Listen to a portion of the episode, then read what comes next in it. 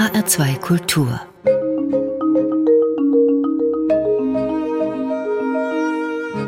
Hörbuchzeit Dazu begrüßen Sie heute Dorothee Meyer-Karweg und Christiane Hillebrand. Herzlich willkommen. Wir stellen Ihnen heute ein Hörspiel von Alexander Kluge vor. Dann geht es um den Debütroman des deutsch-türkisch-armenischen Komponisten und Gitarristen Marc Sinan. Darin verarbeitet er auch seine Familiengeschichte. Gleißendes Licht, so heißt der Roman, der auch als Hörbuch vorliegt. Das Schweigen in mir, das ist der Titel eines Hörbuchs von Laila Alamar. Es erzählt vom Zusammenleben in einer britischen Großstadt. Und das Kinderhörbuch richtet sich an alle Wissbegierigen ab fünf Jahren, denn es geht nachher um ein Hörbuch der Reihe Geolino Mini. Aber zunächst zu Alexander Kluge. Deutscher Filmemacher, Fernsehproduzent, Schriftsteller, Drehbuchautor, Philosoph und Rechtsanwalt. Kluge gilt als einer der vielseitigsten deutschen Intellektuellen, hat sich mit seinen Kurzgeschichten einen Namen gemacht und viele wissenschaftliche und philosophische Arbeiten geschrieben. Außerdem hat er eine Plattform geschaffen für unabhängige Programme im deutschen Privatfernsehen. Und heute sprechen wir über Alexander Kluges Hörspiel Unruhiger Garten der Seele, für das Karl Bruckmeier Regie geführt hat und das der Bayerische Rundfunk 2022 produziert hat.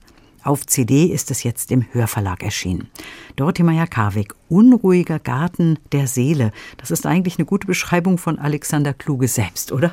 Ja, das kann man so sagen. Und so wie sein Geist, so ist auch dieses Hörspiel. Das heißt, wir haben es hier nicht mit einer stringent erzählten Geschichte zu tun, die als Hörspiel umgesetzt wurde. Sondern, wie ist denn dieses Hörspiel aufgebaut? Worum geht es?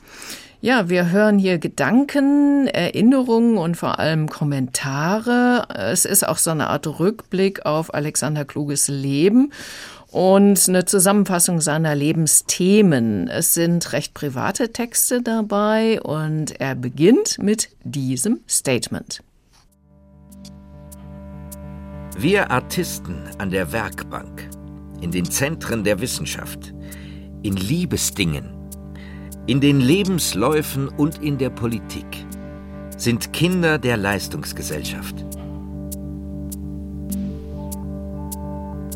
Nicht für ein Erbe, nicht vom Acker, nicht für Raubzüge mit dem Schwert leben wir, sondern wir bündeln die eigenen Kräfte.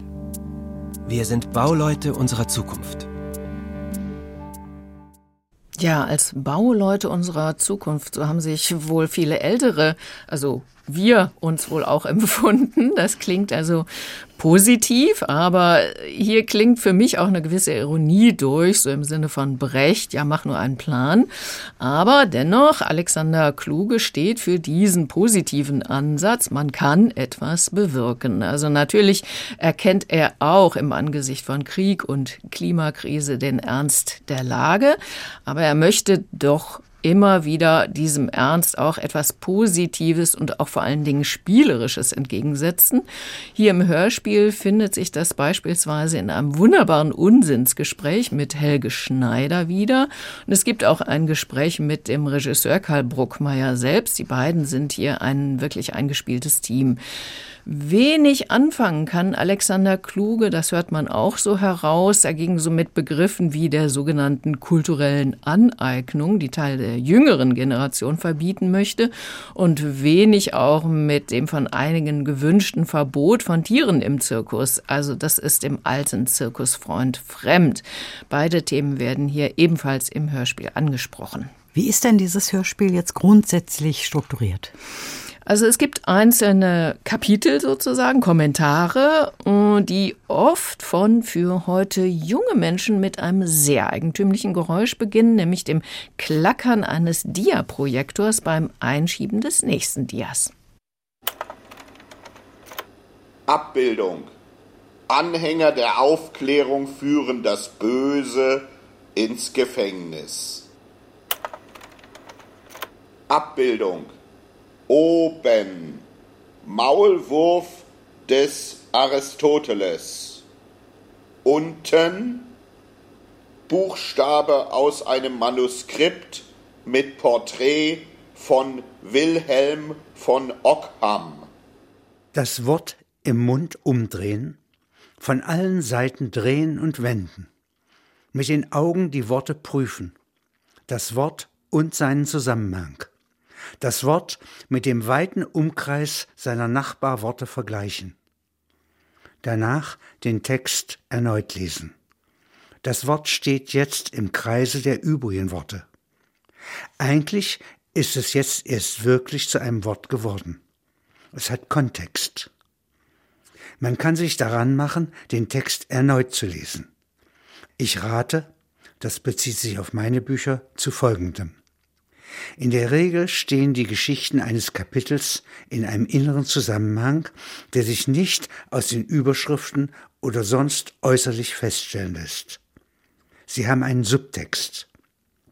Wenn der Leser also Freundschaft geschlossen hat mit einem Wort, es ist ihm aufgefallen, er hat es in seiner Erinnerung verankert, dann soll er das Wort im Kopf haben, wenn er eine der umstehenden vorherigen oder nächsten Geschichten liest. Das Wort verändert sich und die Geschichten ebenso, die mit dem fremden Wort im Kopf gelesen werden. Ja, da hörten wir Alexander Kluge zuletzt auch selbst, der hier eben auch seine Arbeitsweise beschreibt. Es gilt, das Wort immer wieder zu drehen und zu wenden. Und das ist auch eine Anleitung zum Lesen bzw. Hören seiner Texte. Es gilt stets, den Subtext zu suchen. Das stelle ich mir nicht immer leicht vor, da Alexander Kluge ja auch assoziativ vorgeht. Ja, so ist es. Und ich gebe zu, nicht alles hat sich mir so auf Anhieb erschlossen. Dazu kommt ja auch die Themen wechseln ständig. Das heißt, so beim einfachen Durchhören, äh, vor allen Dingen, wenn man abgelenkt ist so ein bisschen, da verschwimmen die Inhalte. Es ist wirklich ein Hörspiel, das man in Etappen äh, hören sollte und auch immer wieder anhören kann. Also gibt es immer wieder etwas zu entdecken. Es gibt aber auch Stellen, die einen ja sofort berühren, die mich sofort berührt haben. Beispielsweise, wenn er über sein Alter nachdenkt, über den Abbau, den Verfall und auch, warum er beispielsweise den Führerschein abgegeben hat. Das erzählt er nüchtern, aber ja, mit so einer großen Würde. Also er erkennt an, dass das eben Teil des endlichen Lebens ist. Trotz des Alters bleibt Alexander Kluge aber ein, wie es im Klappentext des Hörspiels heißt, universal Neugieriger. Schöne Bezeichnung. Ja. Welche Themen spricht denn dieser universal Neugierige noch an? Ja, er spricht von seiner Kindheit, von seinen Eltern, von der Faszination für den Zirkus, von seiner Dissertation. Das heißt, es gibt hier schon sehr viel Biografisches auch in diesem Hörspiel, was sich natürlich am besten denjenigen erschließt, die einiges von Alexander Kluges Arbeiten schon kennen. Also ein Hörbuch, das man sicherlich mehrfach hören mhm. sollte. Alexander Kluge Unruhiger Garten der Seele, ein Hörspiel mit Katja Bürkle, Sabine Gietzelt, Stefan Merki, Benito Bause, Helge Schneider, Jonathan Mese, Alexander Kluge und Karl Bruckmeier. Mit Musik von der Band Mapstation, Minutensong Dan Rieder, Regie Karl Bruckmeier. Es ist eine CD, eine Stunde neun Minuten Hörzeit zum Preis von 18 Euro und erschienen ist dieses Hörspiel im Hörverlag, eine Produktion des Bayerischen Rundfunks. Max Sinan ist der Sohn einer türkisch-armenischen Mutter und eines deutschen Vaters. Er ist Gitarrist und Komponist und sucht in seiner Musik den transkulturellen und transmedialen Austausch. Er schreibt groß angelegte Werke wie zum Beispiel sein Oratorium Gleißendes Licht. Jetzt hat er Anfang des Jahres einen ersten Roman veröffentlicht, den er ebenfalls Gleißendes Licht genannt hat. Darin thematisiert er, wie in seiner Musik, politische Themen, die auch mit seiner Heimat Armenien zu tun haben. Es geht um Täter, Opfer und Völkermord. Und dieser Debütroman liegt auch als Hörbuch vor. Dorothee Meyer-Karwig, wie greift Mark Sinan denn das Thema Völkermord an den Armeniern in seinem Debütroman auf? Ja, es geht hier um eine Familiengeschichte, die wirklich auch Ähnlichkeit mit seiner eigenen hat. Diese Familiengeschichte wird in vielen Zeitebenen erzählt, die immer wieder miteinander abwechseln. Das reicht von den Zehnerjahren des 20. Jahrhunderts in der Türkei über mm, das München der 80er Jahre bis in die Gegenwart. Und im Mittelpunkt steht Kahn. Kahns Mutter stammt aus der Türkei, der Vater ist deutsch und der Junge wächst in einer Reihenhaussiedlung in den Außenbezirken von München auf, in den 80er Jahren eben. Aber der Roman beginnt 1915 mit einem Erlebnis von Kahns Großvater Hüseyin, der als 15-Jähriger als Ruderer auf dem Bosporus in Istanbul arbeitet. Eines Tages muss er Soldaten rudern, die 14 Jungs so im Alter von vier bis zehn Jahren bei sich haben. Es sei ein Gefangenentransport, heißt es. Und da hören wir mal rein. Etwas später liegen sie im offenen Wasser und anstatt nach rechts Richtung Südwesten, also Ordu zu steuern, hat der Steuermann das Ruder gerade gestellt und sie sind direkt aufs Meer gefahren, nur fort vom Ufer. Die Riemen klappern gegen die Bordwand. Hussein liest mit dem Auge die Küste. Links hinter der kleinen Moschee des heillosen Muezzins geht es hoch nach Kusmahalle. Wenn er bald genug Geld vom Tabakhandel angehäuft hat, will er diesen Hügel kaufen und ins Geschäft mit Haselnüssen einsteigen. Das steht fest, denkt Hussein noch und reißt im nächsten Augenblick die Schultern zu den Ohren, weil er erschrickt vom dumpfen Schlag ins Wasser als würde ein schwerer Stein fallen gelassen. Das Boot schwankt heftig, und doch wagte er es nicht, sich zu regen. Was ist das für ein unerhörtes Geräusch? denkt er, und sofort nochmal. Der nächste Schlag, wie eine tiefe Hochzeitstrommel, und dann der Klang von Wasser, das sich über dem in den Fluten versinkenden Körper schließt. Vierzehnmal wiederholt sich der Schlag, und Hussein fragt sich, wie sie so still sind, die Kinder, wenn sie die anderen in den Fluten verschwinden sehen, um schließlich selbst hinterherzugehen. Und warum sie sinken, sinken, sinken, wie Steine. Ja, es sind armenische Jungs, die hier umgebracht werden. Das war ein Ausschnitt aus dem Beginn des Romans von Mark Sinan, Gleißendes Licht, und wir hörten als Interpreten Tim Saifi. Ja, das ist ganz schwer auszuhalten mhm. hier im Hörbuch. Der Autor, der erspart einem wirklich nichts. Das ist ein sehr brutaler Romananfang. Ja, wobei wir erstmal keine weitere große Einordnung bekommen, so wenig wie der junge Hussein eben selbst, der ohne es zu ahnen in dieses Verbrechen mit reingezogen wurde. Jetzt sprachen Sie ja von mehreren Zeitebenen. Wie fügen die sich äh, zu dieser Szene? Ja, eben, die Geschichte springt immer wieder von Khan, dem Enkel von Hussein, zu diesem Großvater. Khan wird als junger Mann mit der Familiengeschichte seiner Mutter konfrontiert, dann nämlich, als er mit seiner Lebensgefährtin Sisi, mit der er später auch eine Tochter hat, zu den Großeltern in die Türkei reist. Und dort besuchen die beiden ein ehemaliges armenisches Kloster und die Tochter des jetzigen Besitzers dieses Klosters führt sie durch die ehemalige Kirche mit vielen Wand- und Deckengemälden. So achtlos der Zustand des Raumes, so perfide ist auch die Gewalt, die diesen Bildern zugefügt wurde. Nicht eine der hier dargestellten Figuren, ob Heiliger, Jungfrau, Bauer oder Jesus, ist noch unversehrt. Im Gegenteil, mit ausgesuchter Sorgfalt wurden ihnen die Augen ausgestochen. Mit spitzen Gegenständen gebohrte Krater übersehen die Malerei bis tief in den Stein unter den Fresken. Die Wände sind allesamt zerkratzt von feindseligen Inschriften. Das Mädchen beobachtet die Wirkung, die der Raum auf Sisi hat. Nach einiger Zeit spricht sie weiter.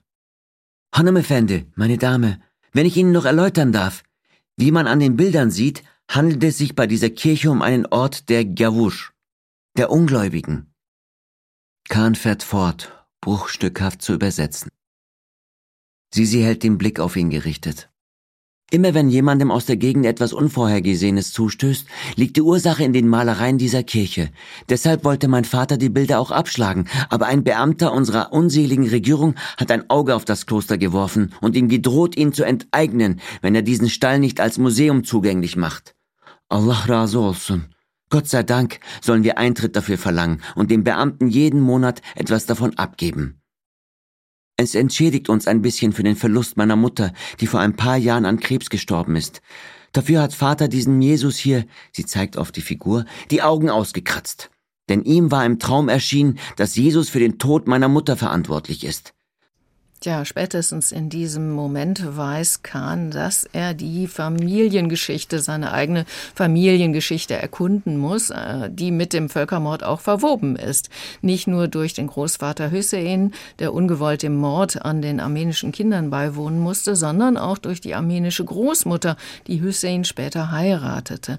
Und diese Großmutter war gerade mal sechs Jahre alt, als die Eltern mit ihrem Sohn fliehen mussten die Kleine aber, also das Mädchen, aber zurückgelassen haben. Warum haben Sie das gemacht? Ja, erstens war sie zu klein, um lange Strecken laufen zu können. Außerdem waren vor allen Dingen Jungs und Männer in Gefahr, getötet zu werden. Das Mädchen wurde dann später auch von einer türkischen Familie adoptiert und die war durchaus auch lieb zu ihr.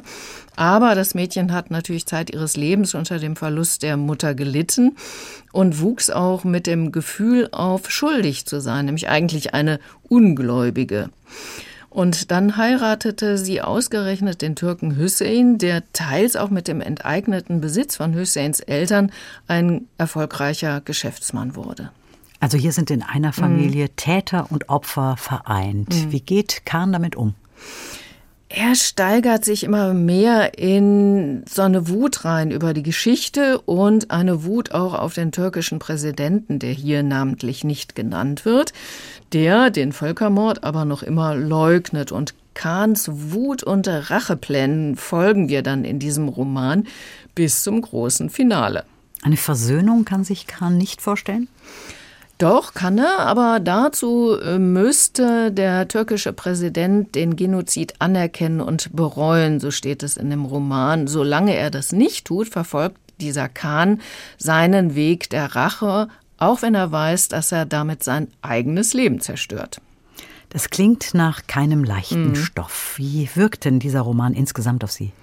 Also dieser äh, Wunsch nach Rache und die entsprechenden Pläne Kahns, die sind schon durchaus äh, sehr verstörend. Das wird dann aber gemischt mit sehr schönen erzählerischen Passagen über das Leben in der Türkei an der Schwarzmeerküste und das Leben eines musikalisch hochbegabten Jungen mit türkischer Abstammung in Deutschland.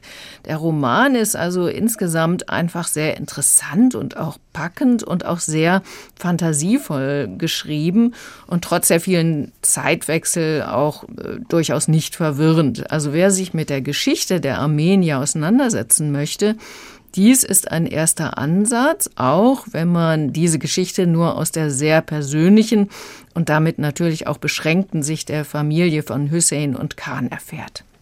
Gelesen wird der Text von dem bekannten Schauspieler Tim Saifi. Und ich finde, er macht das richtig toll. Das ist eine mhm. tolle Wahl, auch weil er natürlich auch türkische Abstammung ist und ähm, dann ja. auch mit der Aussprache wenig Probleme hat. Genau. Also wir haben es gerade gehört. Er, es kommen recht viele türkische Ausdrücke vor.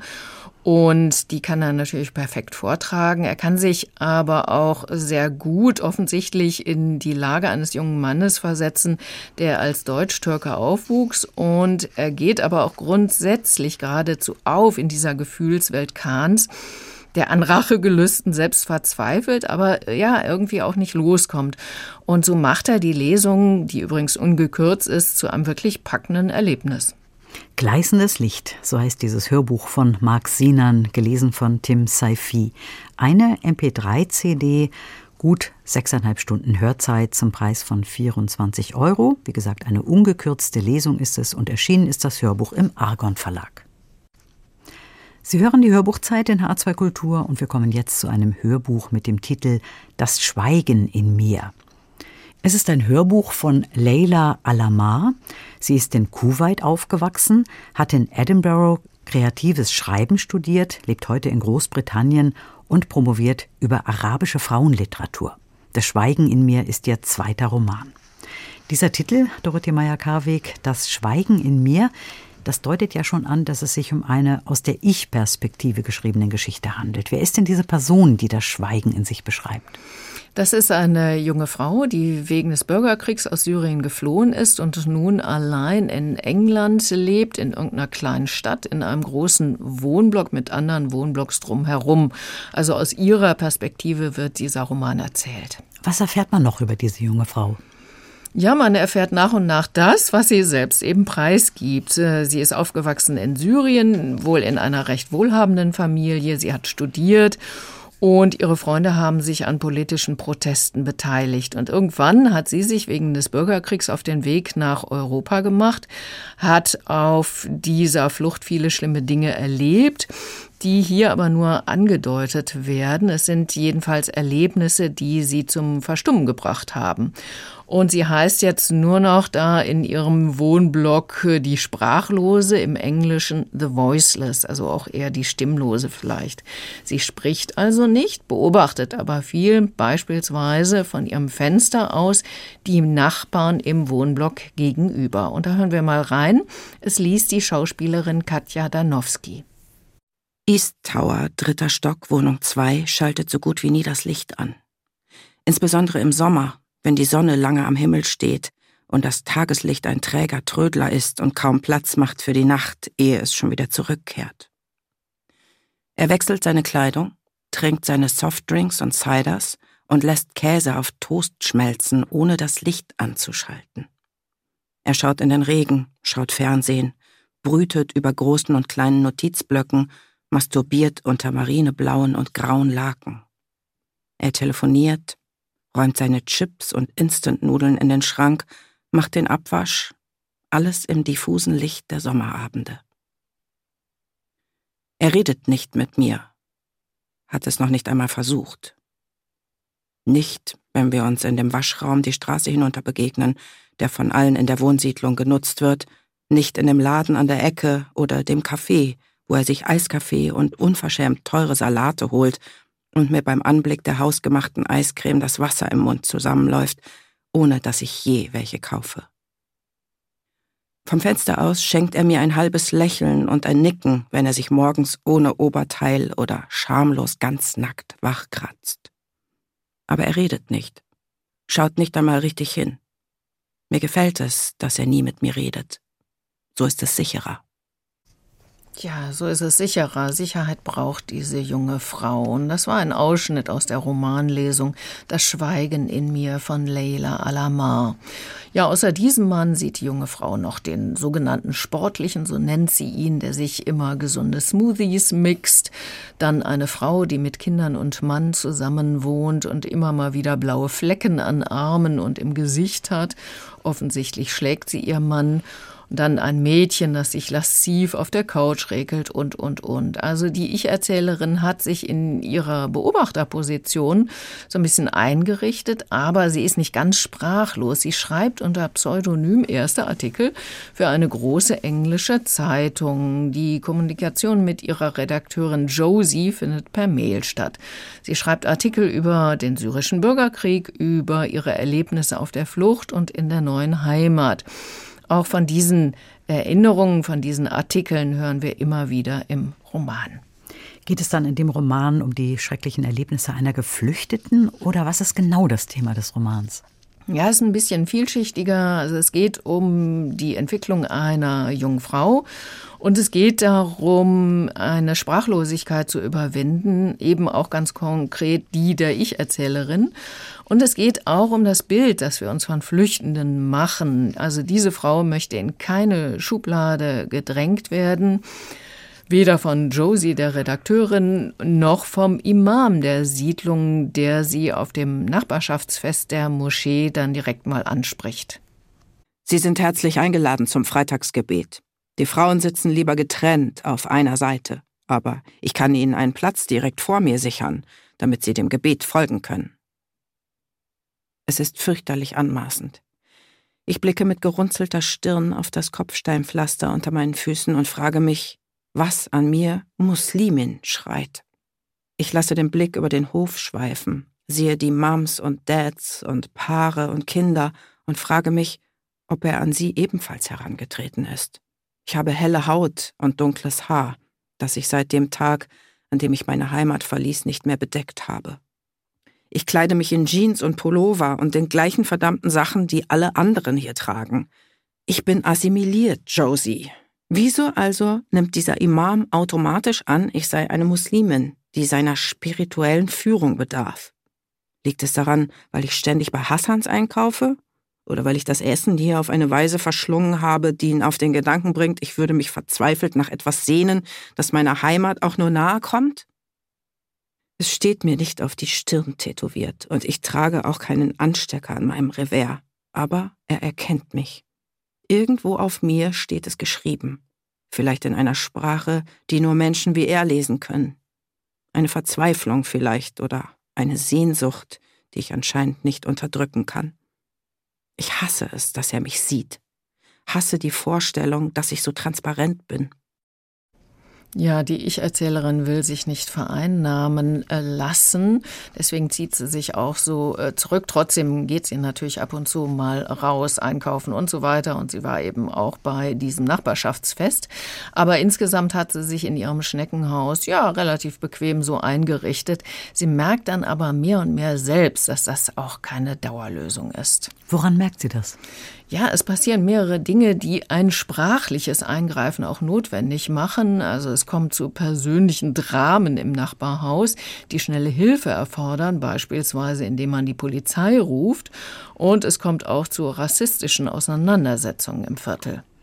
Jetzt ist es aber so, jemand, der durch traumatische Erlebnisse seine Sprache verloren hat, kann ja nicht einfach durch Willensentscheidung beschließen, wieder zu sprechen.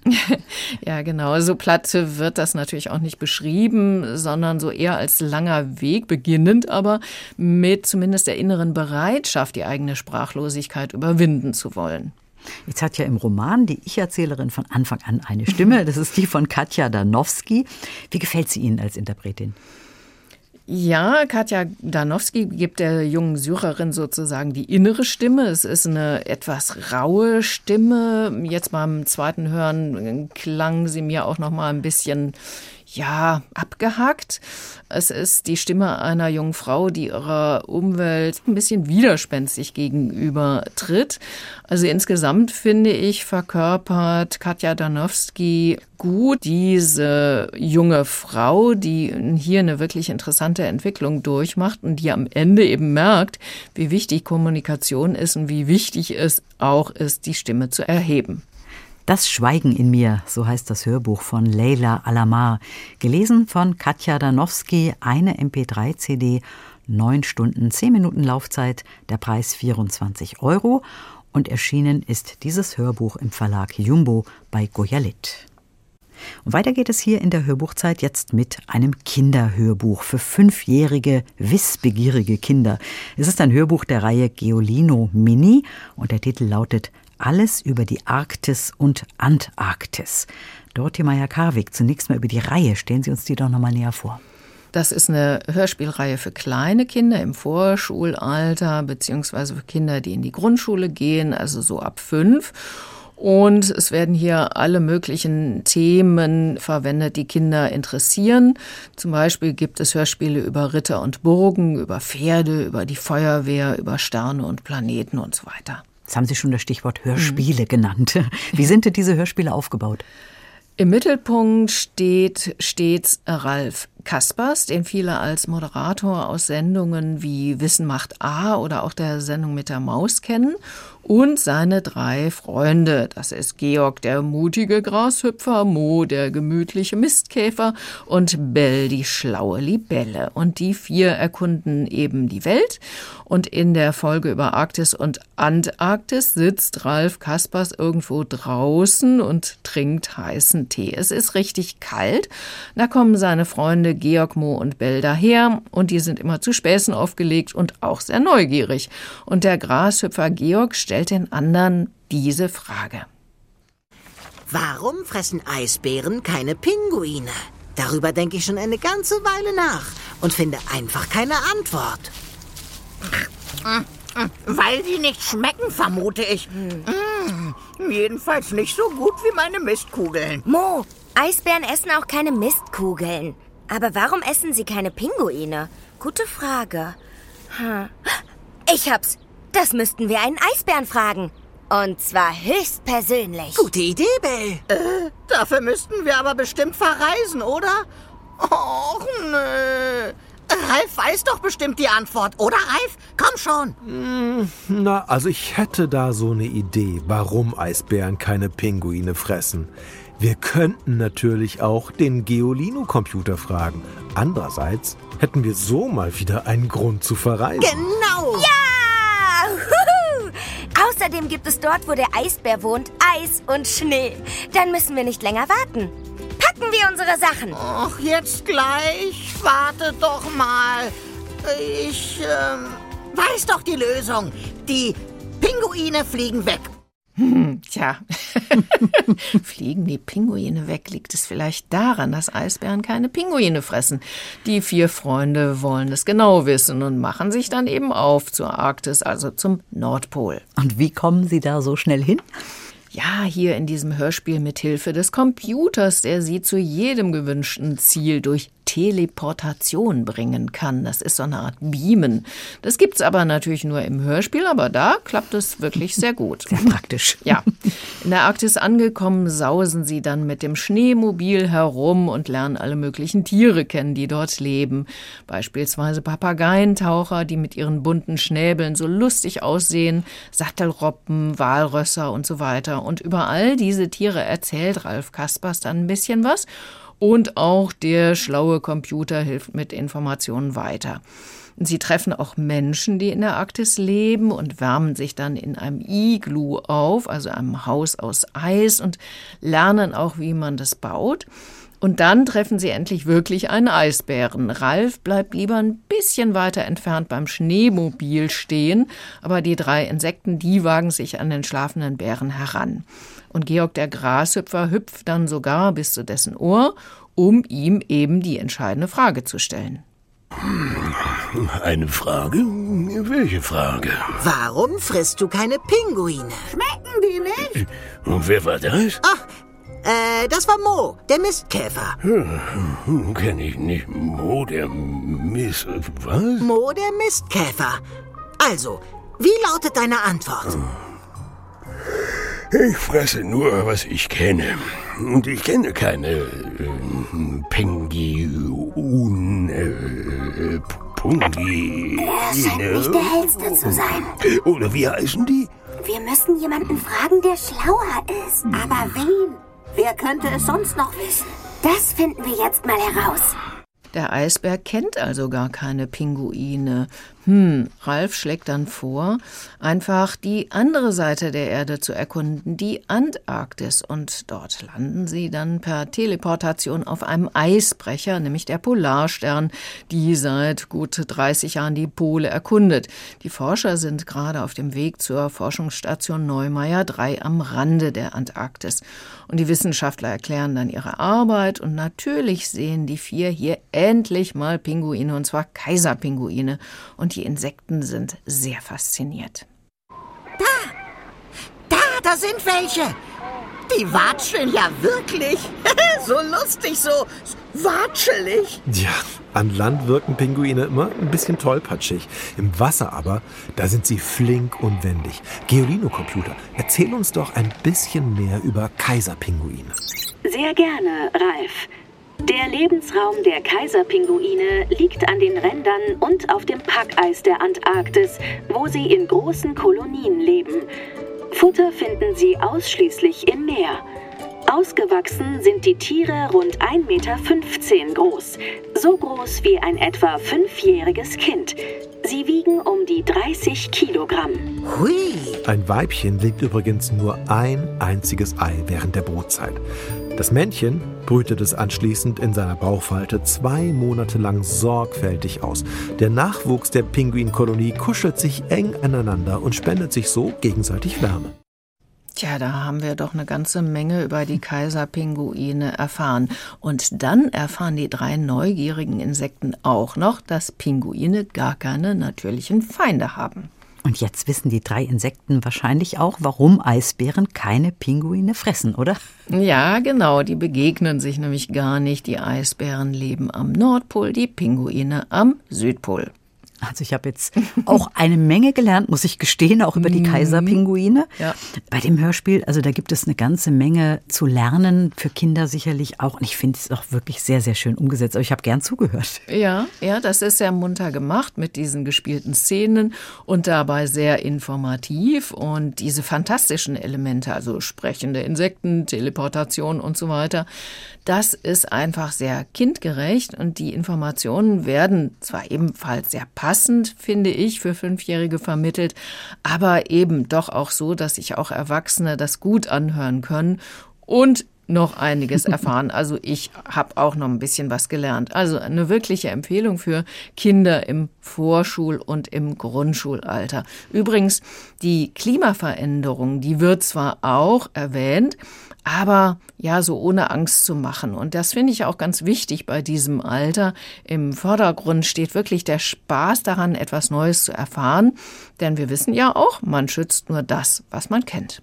Vielen Dank, Dorothee Meyer-Karweg. Wir haben vorgestellt aus der Reihe Geolino Mini alles über die Arktis und Antarktis. Erzählt von Ralf Kaspers, Maike Dähn, Corinna Dorenkamp und anderen. Es ist eine CD, 46 Minuten Hörzeit zum Preis von knapp 10 Euro und empfohlen ist dieses Hörbuch für alle ab fünf Jahren, erschienen bei CBJ Audio.